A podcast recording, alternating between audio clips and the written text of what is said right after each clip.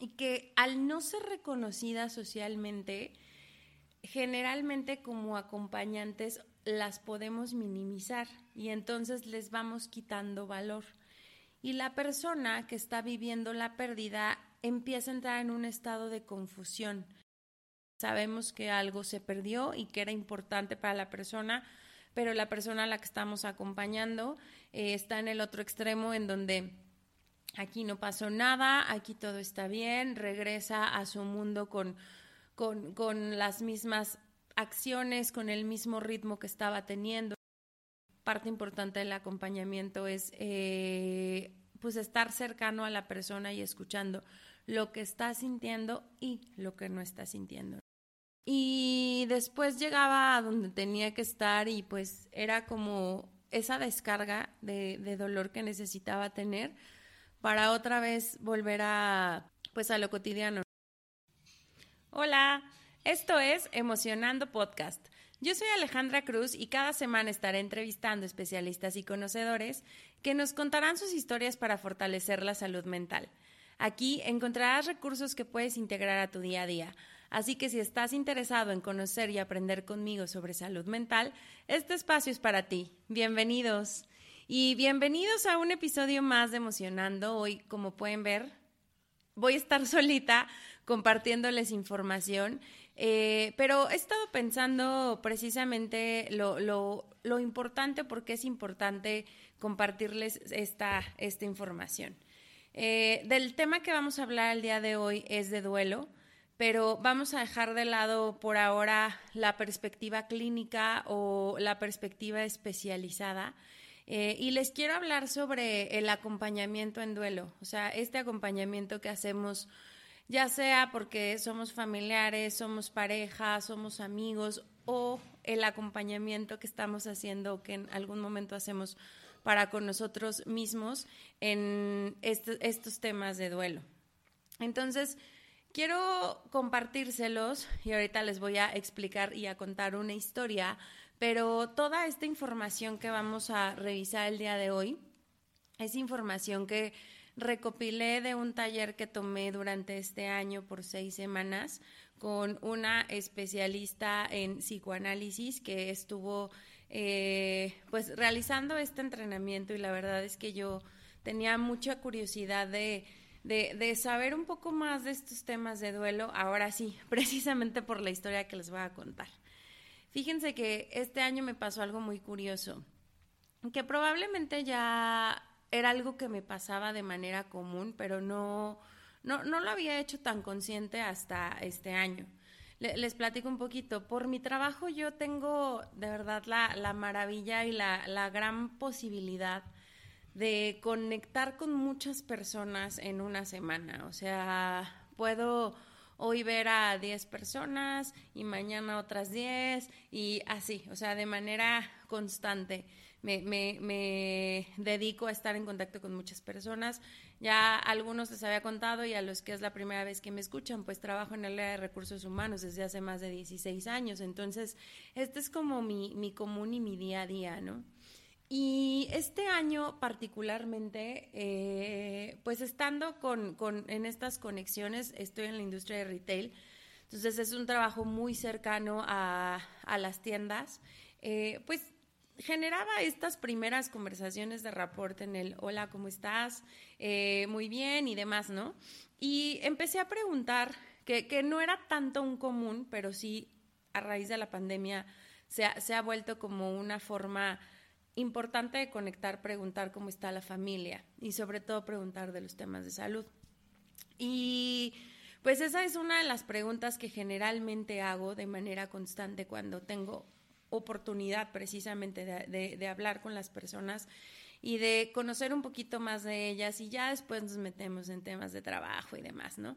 Pero, pero de primera instancia, por un periodo más o menos de cuatro o cinco meses, cada que me acercaba a una unidad eh, y hablaba con las personas, por lo menos una persona del grupo, hablo de tres o cuatro con las que podía conectar, al momento de preguntarles cómo estaba su familia, me contaban que habían tenido una pérdida reciente, o por lo menos, o sea, reciente de semanas atrás, dos o tres meses atrás, o por lo menos más o menos un año, ¿no?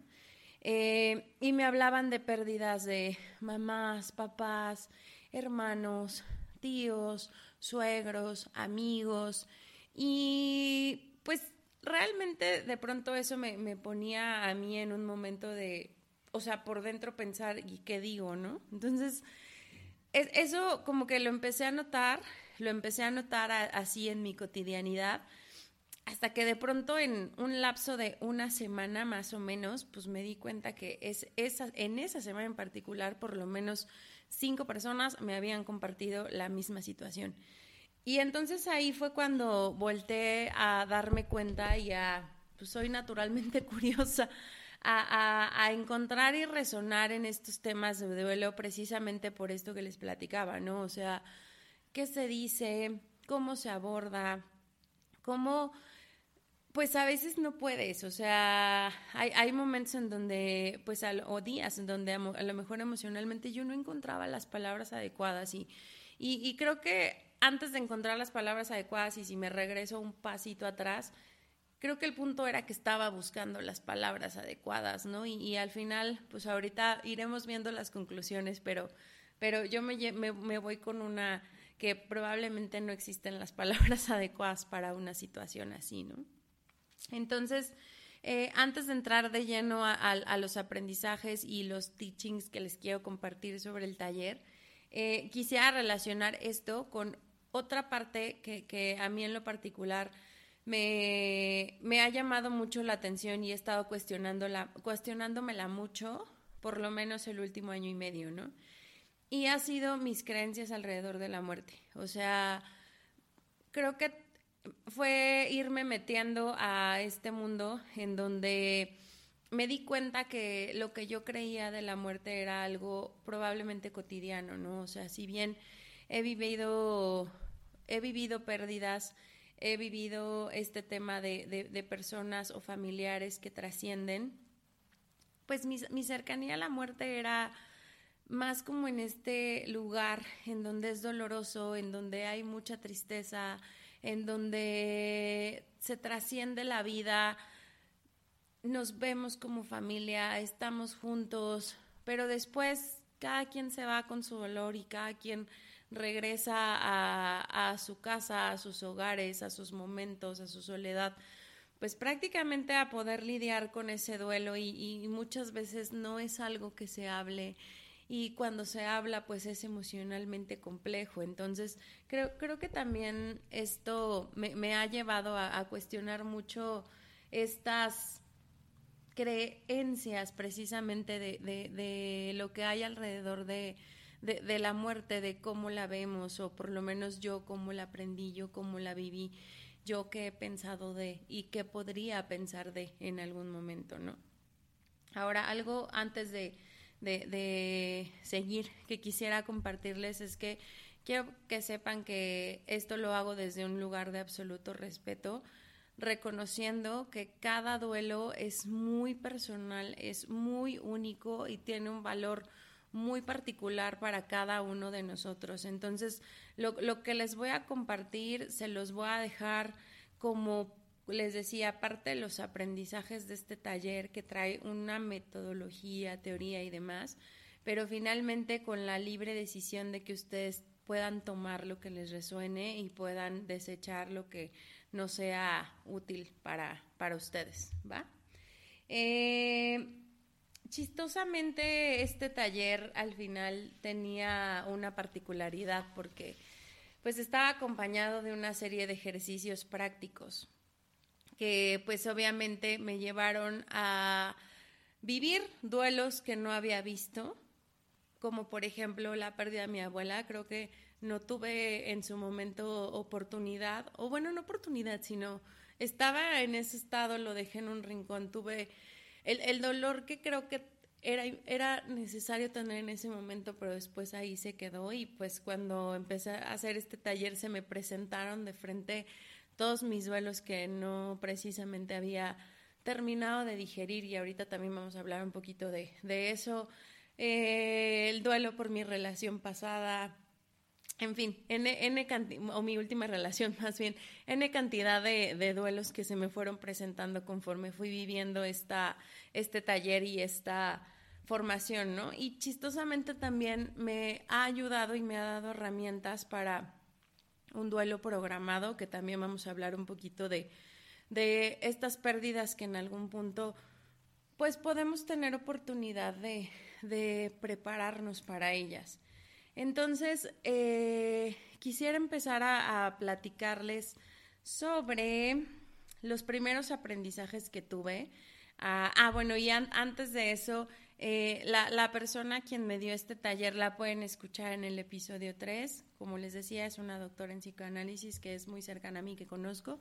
Y también en ese episodio de información bien relevante y bien importante en general sobre los temas de salud mental. Eh, creo que lo primero que aprendí y, el, hecho de que esta práctica llevara a, pues prácticamente que tú fueras el practicante, ese es un paso bien importante, porque para el acompañamiento necesitas conocerte. Eh, y conocerte me refiero a la persona que está acompañando. Saber cuáles son los procesos internos que vives, porque así como, como la pérdida de, o, la pérdida que está viviendo la persona que estamos acompañando es muy única, sí en este proceso de acompañamiento nos puede presentar nuestras propias pérdidas o nuestros propios duelos. Entonces aquí vuelve a, sonar como uno de los temas más relevantes el autoconocimiento, el poder saber precisamente cuáles son nuestros procesos internos y en esa medida cómo los entendemos cómo trabajamos estos procesos personales y cómo los comprendemos para entonces ahora sí poder ayudar a otros, ¿no? Eh, otra de las partes más importantes es saber que cualquiera de nosotros puede hacer acompañamiento en duelo. De hecho, muchas veces lo hacemos, o sea, lo hacemos a lo mejor sin estar conscientes que precisamente lo que estamos haciendo es un proceso de acompañamiento en duelo. La parte clínica y la terapia especializada se la vamos a dejar a los profesionales que se especializan, se especializan en esto. Entonces, lo que, lo que vamos a seguir avanzando a continuación es meramente para un acompañamiento pues personal que en general todos por el hecho de ser humanos podemos hacerlo. Eh, y vamos a empezar definiendo un poco qué es el duelo, ¿no? porque ahorita les he hablado mucho de trascendencias de vida, porque es a lo mejor la etapa más común en la que podemos pensar que estamos viviendo un duelo, pero no necesariamente es así. Entonces, el duelo es un proceso en donde nos estamos readaptando a alguna circunstancia o pérdida. Esto puede ser tangible, o sea, probablemente perdimos nuestro trabajo, entonces es tangible que ya no lo tenemos, o puede ser intangible. Podemos perder probablemente la experiencia que tenemos en un rol de trabajo al ser promovidos a otro rol. Entonces, es, eso, por ejemplo, es una, una explicación también muy curiosa sobre cierto tipo de pérdidas que también pueden existir. Y en esta, ser tangible o no, pues se, se traduce en que pueden ser pérdidas o circunstancias materiales o inmateriales. Ahora, todos en nuestra vida hemos estado en duelo alguna vez, porque los duelos pueden ser tan pequeños que a veces no los vemos como a lo mejor la pérdida de un diente, a lo mejor el pasar de una etapa de vida a otra, el, el, salir de la niñez a la adolescencia, el terminar una carrera universitaria y ahora irme al mundo laboral, hasta grandes terremotos que nos sacuden la vida, como estas trascendencias de vida o situaciones particulares que nos pueden pasar, que nos mueven el piso 360 grados y entonces no nos esperábamos que fuera a ser así. Eh, todo eso nos va, nos va generando un duelo, ¿no? Y aquí me voy a meter a, dos distinciones que son creo que bien significativas, ¿no? Una, socialmente y humanamente tenemos una serie de pérdidas que son reconocidas. Eh, ante estas pérdidas, pues generalmente existen ceremonias, existen rituales, la misma sociedad nos da chance de estar mal, de sentirnos mal. Como que solemos ser un poquito más empáticos con estas pérdidas que son pues finalmente reconocidas, ¿no? Pero existen otro tipo de pérdidas que no necesariamente son reconocidas socialmente y que al no ser reconocidas socialmente, generalmente como acompañantes las podemos minimizar y entonces les vamos quitando valor. Y la persona que está viviendo la pérdida empieza a entrar en un estado de confusión y a preguntarse si es válido lo que está sintiendo, si es normal lo que está sintiendo por estas eh, pérdidas que no necesariamente puedan ser reconocidas, ¿no? Y me voy a ir a, un ejemplo que, que, pudiera ser como muy eh, común, pero a lo mejor cuando estamos en una relación y nosotros somos quienes estamos tomando la decisión de terminar la relación, estamos muy seguros de nuestra decisión, sabemos qué es lo adecuado, sin embargo, vivimos un duelo porque existe una pérdida, porque había una persona a la que le estábamos dando nuestra energía y hoy ya no se le estamos dando. Entonces, probablemente se puede recibir este tema de, bueno, pero tú decidiste. Pues sí, pero no solo por el hecho de decidir significa que no estamos viviendo una pérdida o que no vamos a pasar por un proceso de, de duelo, ¿no? Ahora, eh, algo, y, yo creo que así de los puntos más clave que se pueden llevar es saber que una de las bases más importantes que necesitamos conocer cuando estamos viviendo un proceso de acompañamiento en duelo es que es muy, muy, muy importante validar lo que se está sintiendo o no se está sintiendo. Entonces, si nosotros como acompañantes tenemos presente que todo lo que la persona nos cuente sobre sus emociones y o lo que no esté sintiendo sobre estas emociones, le damos un lugar, le damos valor, con eso estamos haciendo algo muy significativo para que esta persona pueda ir viviendo su duelo acompañado. Entonces ese es un punto muy, muy, muy importante, ¿no? Finalmente, eh, y es, esta parte puede ser un poco dura. Fue dura para mí cuando la escuché y, probablemente eh, aquellos que, que somos un poquito más emocionales, pues puede ser también compleja, ¿no? Pero la realidad es que todas, todas nuestras relaciones las vamos a perder durante nuestra vida. Eh, finalmente la vida va a cambiar y lo único seguro que tenemos en esta vida es la muerte. Entonces eso nos lleva a un lugar en donde todo es impermanente. ¿Por qué se los comento? Porque en esta parte inicial donde les contaba sobre el cuestionar las creencias de la muerte, cuando puedes empezar a voltear y ver la vida como algo impermanente y, pudiera sonar muy fácil, sé que no es nada fácil eh, vivirlo, por supuesto que no, pero cuando puedes ver que, que, esta vida finalmente es así, tiene esta simultaneidad, simultaneidad eh, y esta impermanencia, los apegos pueden llegar a ser menores. Y al ser menores los apegos, nuestro sufrimiento también puede reducirse. Y al reducirse también nuestro sufrimiento, nuestra manera de ver la muerte puede ser distinta. Y en ese, en ese sentido, podemos darle una explicación que nos puede traer un poco de calma. No estoy hablando de que alivie el dolor, no estoy hablando que es la, la, la parte más adecuada ni correcta. Simplemente nos puede dar un poco de, calma ante esta situación. ¿Por qué? Porque la única manera que tenemos para poder pasar a otra etapa en este sufrimiento es atravesando el dolor.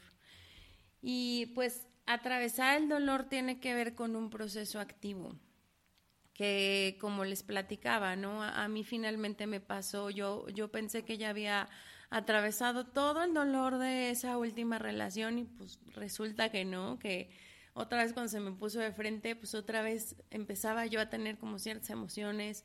Eh, había pensado que ya había atravesado el dolor de, de, la pérdida, particularmente de una de mis abuelas, y pues tras resulta que tampoco.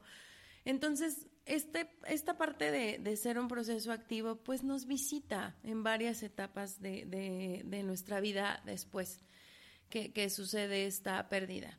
Entonces, eh, es atravesar el dolor tiene que ver con, con integrar un mundo distinto después de esta pérdida, con pues volver a saber cómo es el mundo ahora, ahora que ya no tenemos aquello que teníamos.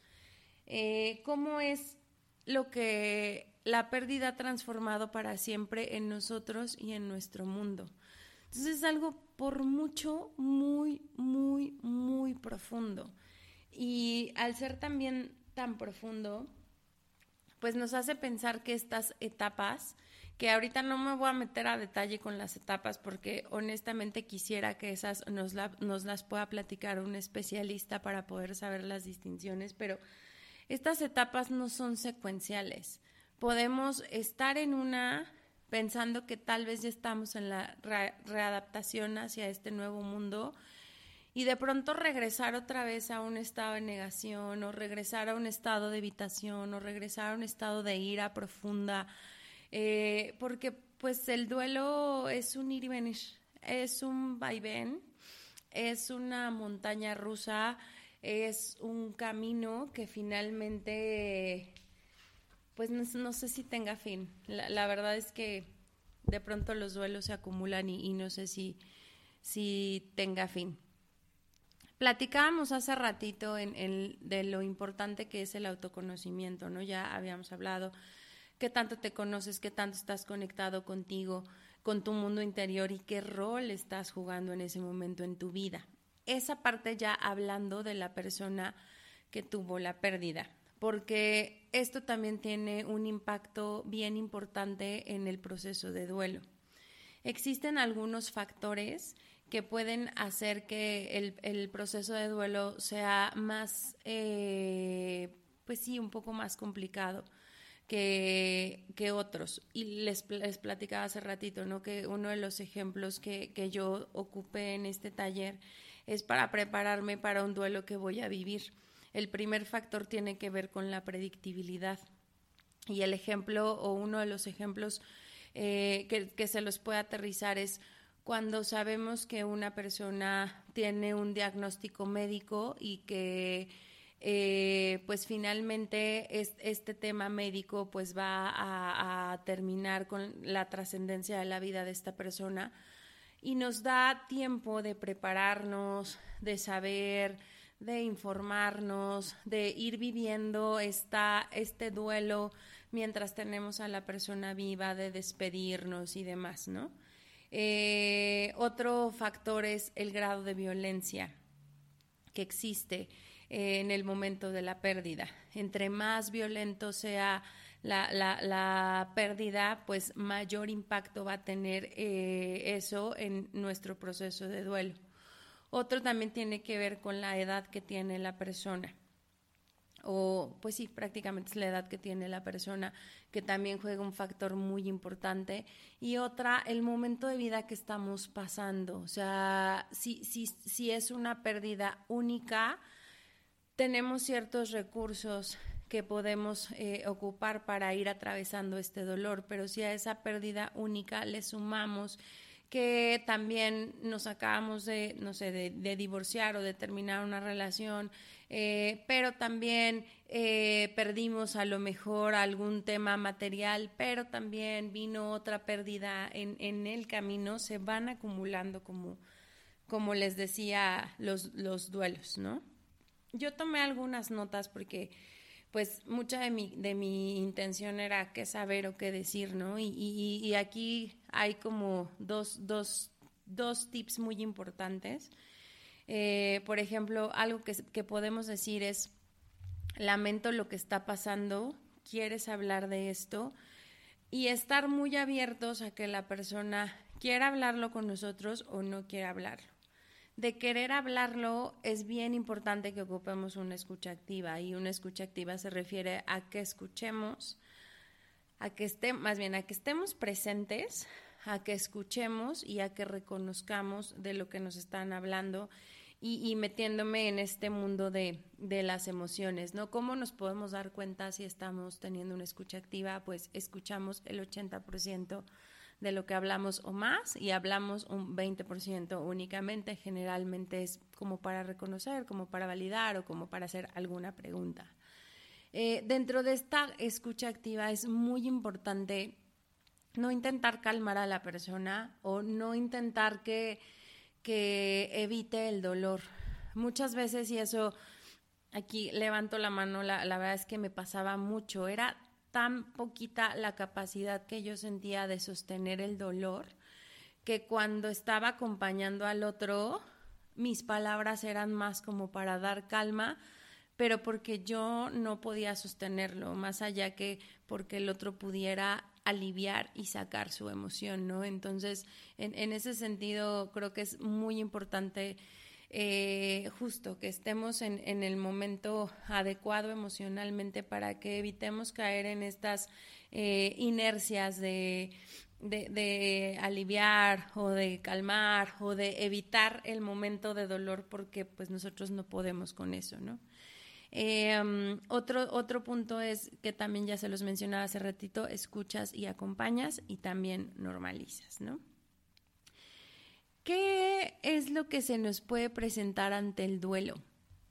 Y, e insisto, no, no me voy a meter ahorita en las etapas, pero sí a lo mejor da, darles como ciertos puntos clave de, de, lo que va pasando en, en, la persona y cómo también podemos notar que pudiera estar en duelo, ¿no? Eh, se nos puede presentar la incredulidad, o sea, mucho esta narrativa de, no es cierto, no es verdad, estamos en shock, no lo puedo creer, eh, nos, nos metemos como en este mundo de la incredulidad. También se nos puede presentar que hay mucho enojo o mucha amargura, eh, una ira ahí como un poco contenida también por, por la misma pérdida y esto pasa porque pues finalmente nuestro, nuestro cerebro, nuestra mente se, se protege para evitar sentir este dolor, entonces lo, lo traduce como con otras emociones, ¿no?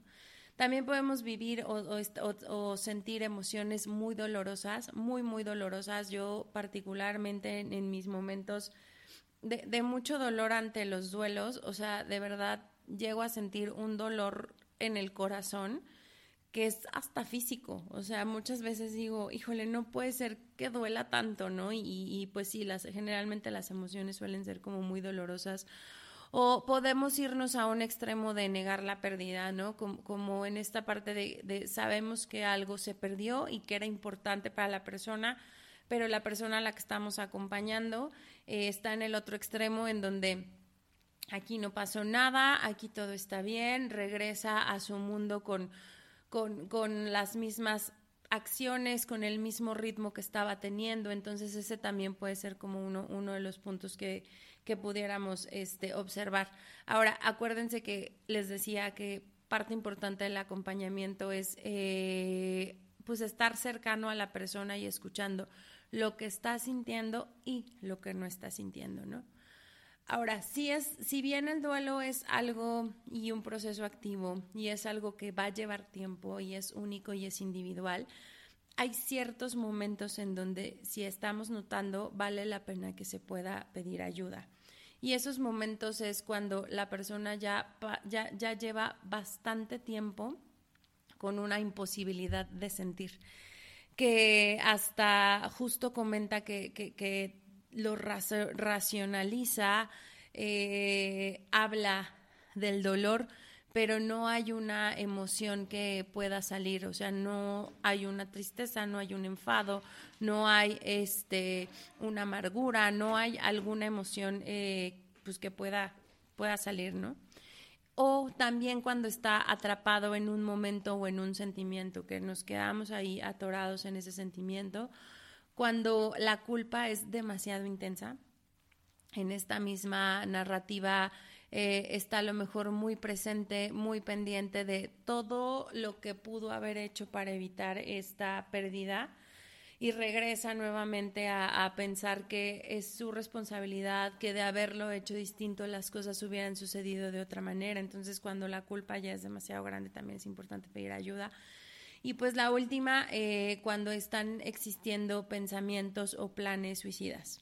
También ahí recuerden que siempre es importante eh, aquí irnos ya ya, ya con un experto a hacer estas valoraciones médicas para tener un tratamiento eh, que pueda ayudar a la persona a moverse de, de ese estado, ¿no?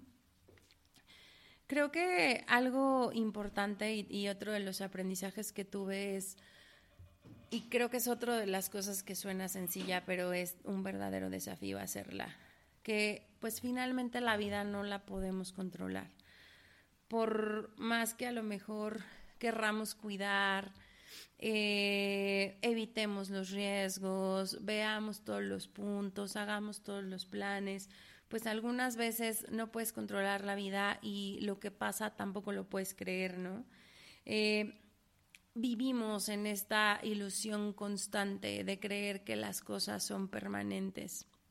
Cuando sabemos que finalmente son impermanentes, ¿no? Entonces es como una dualidad en, en, nuestra cabeza y en nuestra mente que, que, muchas veces nos lleva a sentir este control excesivo por la vida, que finalmente pues es sorpresiva, es tempestiva y es adversa, ¿no? Eh, ahora, moviéndonos a qué no no es eh, recomendable hacer como acompañantes. Les voy a pasar cuatro puntitos.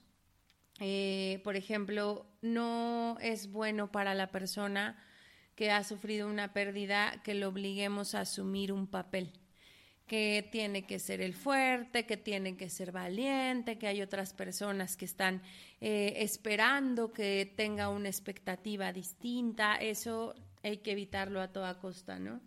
También eh, darle indicaciones sobre qué hacer, sobre saturarlo con estos siguientes pasos para que pueda recuperarse o para que pueda sentirse de una manera diferente. Otro punto, y, de pronto este es como muy, muy común, ¿no? El llámame si necesitas algo. Es muy poco probable que la persona que está viviendo un, un momento muy doloroso, que está atravesando el dolor, descuelgue el teléfono y llame algo que sí podemos hacer quienes estamos acompañando es estar presentes para él. ¿Te parece bien si te marco mañana? Es, eso es, una presencia activa durante el momento de duelo. ¿Por qué? Porque eh, entramos en este estado de confusión en donde a lo mejor hay muchas cosas que se tienen que seguir resolviendo en la vida como tan básicas como la alimentación que, que, la persona no va a poder ser funcional los siguientes días para, para, hacerse cargo de sí mismo. Entonces ahí es donde, donde podemos estar haciendo esta parte de, de un acompañamiento activo, ¿no? Eh, otro tema que tenemos que evitar son como esas frases que a veces ponemos que implican que nosotros estamos conociendo la situación y que estamos muy claros de cuál es el dolor por el que está atravesando la persona o qué es lo que está sintiendo. Frases como sé cómo te sientes o por algo pasan las cosas, evitémoslas.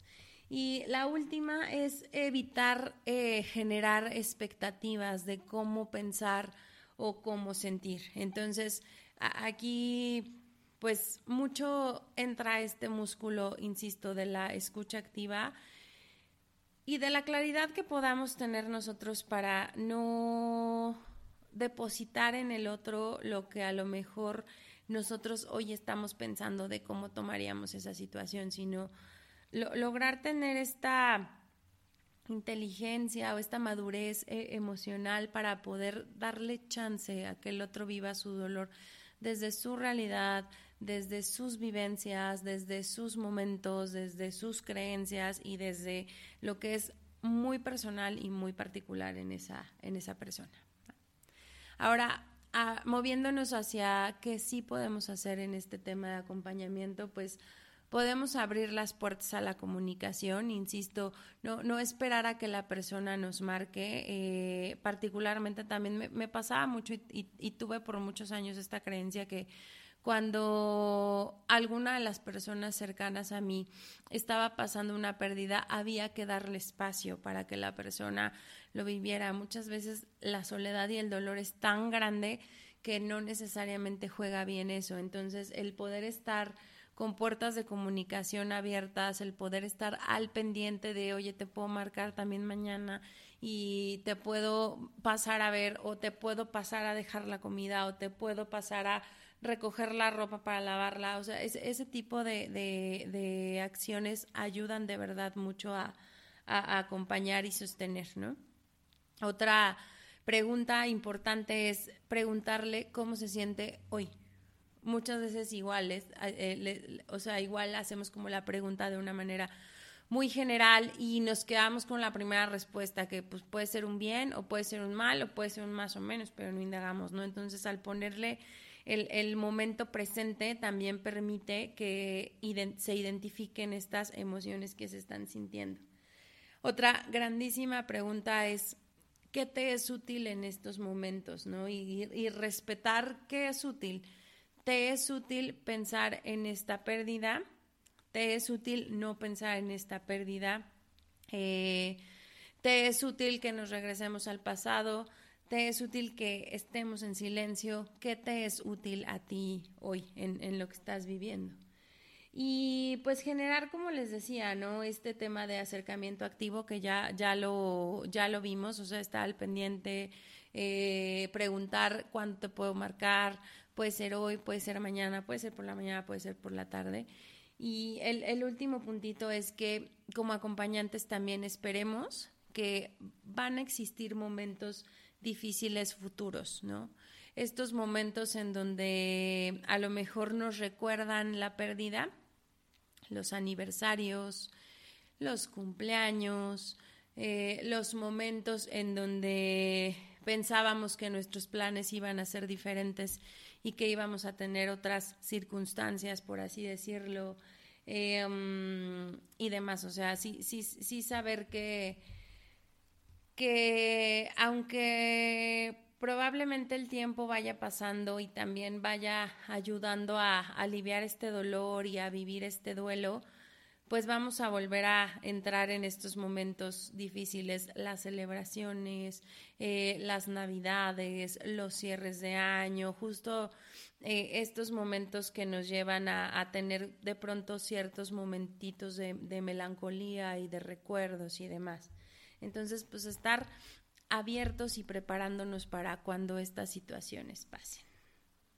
Ahora, hemos platicado acerca de que la una, bueno, la única manera que tenemos de, poder pasar y de vivir este proceso activo es atravesando el dolor, ¿no? Entonces, quisiera compartirles algunas preguntas que pueden irse haciendo, ya sea que esto que les estoy contando lo quieran ocupar para ustedes mismos o que se haya atravesado, que estén acompañando a alguien en un proceso de duelo, que es cómo nos abrimos al dolor. Algunas preguntas que pueden ir eh, haciendo es, ¿qué es lo más intolerante del día a día? Probablemente es que reciba ciertas llamadas en donde me pregunten cómo estás, a veces puede pasar eso. Eh, probablemente son los momentos en donde ya estoy sola o solo y se está anocheciendo y entonces hay silencio. Probablemente pueda ser eh, cada que me despierto y que despierto y digo, híjole, ojalá esto fuera un sueño, ¿no? Entonces es, es el, el identificarlo que nos hace intolerable día a día también nos puede ayudar a, a pues tenerlo consciente y en, en donde se pueda o hasta donde se pueda evitarlo, pero pues de no poder evitarlo, por lo menos poderlo tener consciente. Eh, otra pregunta que también pueden hacer es ¿cómo te es más fácil seguir adelante? Como vamos a ir viviendo este proceso de duelo en el día a día y habrá días en donde sean menos grises que otros y habrá momentos del día que también sean menos grises que otros, eh, importante es irnos llevando a, a, estas maneras y o formas que podemos tener de seguir adelante un pasito a la vez, un día a la vez, un momento a la vez. Eh, ya que preguntamos cómo es más fácil salir adelante, podemos preguntar qué te dan ganas de hacer cuando estás en esos momentos. O sea, cuando dices, ya agarré un poquito de fuercita y entonces voy a salir adelante, ¿qué te dan ganas de hacer? A lo mejor, eh, no sé, nos, nos dan ganas de escuchar algo de música y entonces eso también nos puede ayudar. Eh, a lo mejor nos dan ganas de ir de compras, no sé, y a lo mejor eso también nos puede ayudar. A lo mejor nos dan ganas de escribir y también nos puede ayudar. A lo mejor nos dan ganas de leer, también puede ayudar. A lo mejor nos dan ganas de tomar un baño largo. No sé, o sea, aquí hay N cantidad de posibles respuestas tan únicas como cada persona en, en este mundo, ¿no? Importante también cuando estamos afrontando el dolor, poder alternar entre estos momentos que pueden ser muy dolorosos y los momentos que son muy cotidianos. Yo aquí ya me voy a abrir completamente, pero me acuerdo que en mi última, eh, cuando terminó mi última relación amorosa, mis momentos en donde yo afrontaba esta parte del dolor, generalmente eran eh, o en las mañanas cuando iba manejando al trabajo y bueno era un berrear allí iba yo la, la loca berreando mientras manejaba este y después llegaba a donde tenía que estar y pues era como esa descarga de, de dolor que necesitaba tener para otra vez volver a pues a lo cotidiano no y entonces me limpiaba las lágrimas, me maquillaba, salía hacia mi trabajo demás. Generalmente los momentos más difíciles en, en, donde estaba como terminando de procesar esta pérdida, pues sí pasaba también de regreso y entonces allí iba manejando, ya saben, la música y demás, entonces el dolor, el llanto y demás. Y otra vez regresaba a casa en donde tomaba otro poquito de aliento y pues alternaba como, como esta vida cotidiana, ¿no? Entonces, eh, importante justo eso, que, podamos encontrar formas de afrontar el dolor, pero pues tampoco pues querer hacerlo todo en el mismo momento. No necesariamente por, por afrontar el dolor y afrontarlo y afrontarlo y afrontarlo y afrontarlo significa que lo vamos a pasar más rápido, significa que lo vamos a sanar más rápido. O sea, no, no, no necesariamente funciona así. Entonces, eh, balancearlo sí nos permite tener un, un momento de, de recuperación de nuestras propias emociones, de nuestros propios sentimientos, de nuestro, de nuestra propio desgaste mental, eh, de nuestras propias precisamente cargas mentales y sobre todo pues de nuestro propio dolor aquí en el corazón. Eh, también importante es identificar las pequeñas pérdidas dentro de la pérdida. O sea, muchas veces también cuando perdemos, por ejemplo, un trabajo, eh, pues estamos perdiendo el sostén de, de, de, lo que le da forma a quienes somos, porque muchas veces también depositamos el quienes somos en el rol que jugamos ante este trabajo, pero probablemente también perdemos libertad financiera o capacidad financiera y probablemente también estamos perdiendo nuestra rutina diaria porque ya no va a funcionar igual y entonces en ese sentido es importante ir como identificando todas esas pequeñitas pérdidas o pequeñitos cambios que finalmente acompañan esta gran pérdida que pudiéramos estar viviendo, ¿no? A lo mejor ante una ante un divorcio que pudiera ser como otro ejemplo,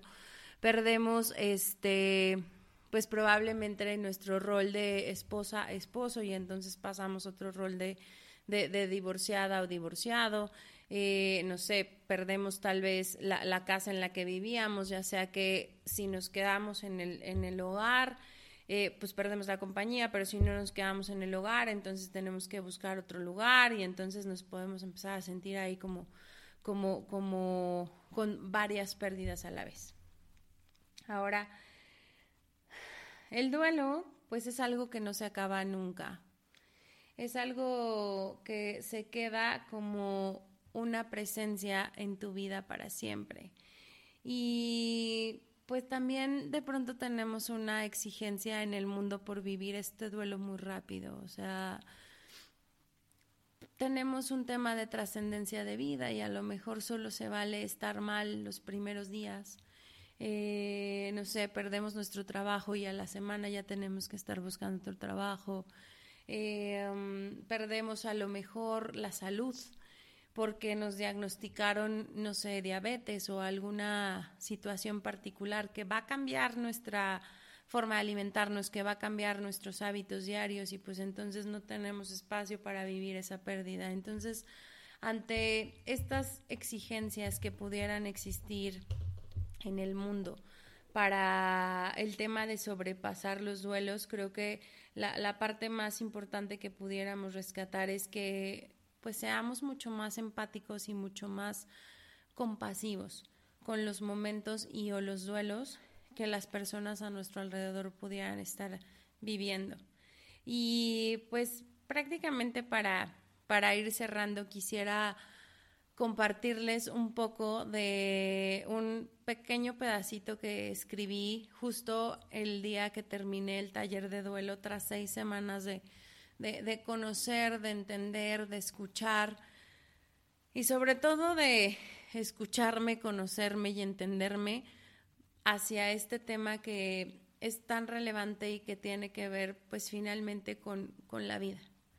Y justo haciendo este resumencito les, les quiero leer.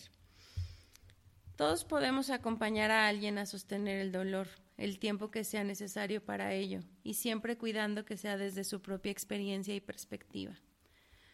Terminar un proceso de duelo significa reconstruir tu mundo interno, lo que significa la muerte, el amor, el tiempo y lo que es valioso. El proceso de encontrar estos significados es revitalizante. Es doloroso, pero es revitalizante. Existen duelos no reconocidos socialmente, como la pérdida de un trabajo, pasar de ser un estudiante a trabajar, etc. Seamos empáticos también y demos un lugar para esos duelos. El mundo de la persona queda transformado y nos lleva a un nuevo lugar, un lugar donde ya no eres el mismo, porque ahora traes contigo el aprendizaje que la pérdida tuvo en ti. Cada duelo es personal y único y la vida es individual. Pues quería compartirles este tema desde esta perspectiva de acompañamiento que, en verdad se me hace muy interesante y porque, insisto, no estamos exentos nadie de vivir un duelo y o de acompañar a alguien en, en este momento.